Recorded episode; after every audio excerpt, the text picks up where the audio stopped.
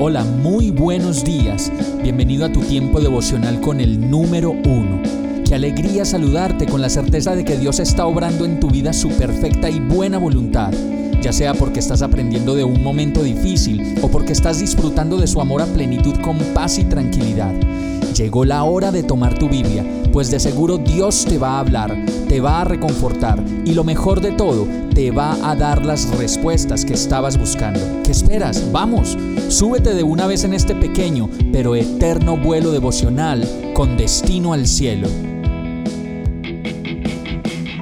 Y el mensaje de hoy se llama Gobernantes. Tito 3.1.2 dice, Recuérdales a todos que deben mostrarse obedientes y sumisos ante los gobernantes y las autoridades. Siempre deben estar dispuestos a hacer lo bueno, a no hablar mal de nadie, sino a buscar la paz y ser respetuosos, demostrando plena humildad en su trato con todo el mundo.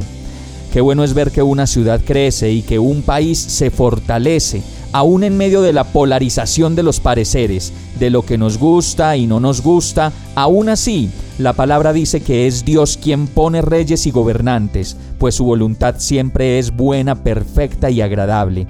Por eso debemos, como lo dice esta palabra, mostrarnos obedientes ante los gobernantes, respetuosos y considerados, pues siempre debemos estar dispuestos a hacer lo bueno y ayudar. La verdad es que yo veo mucha gente que se desgasta todo el tiempo peleando contra el gobernante de turno y la verdad no vale la pena hacerlo, pues sabemos que la voluntad de Dios siempre prevalece y su justicia es perfecta.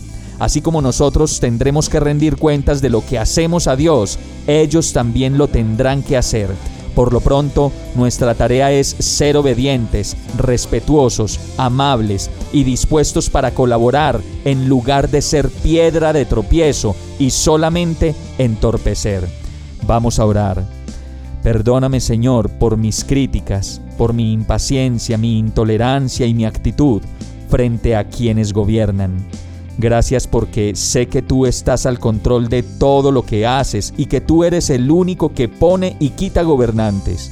Ayúdame a ayudar, a ser parte del cambio y de la solución y a poner todo de mi parte para contribuir con plena humildad, siendo respetuoso y obrando con tu paz.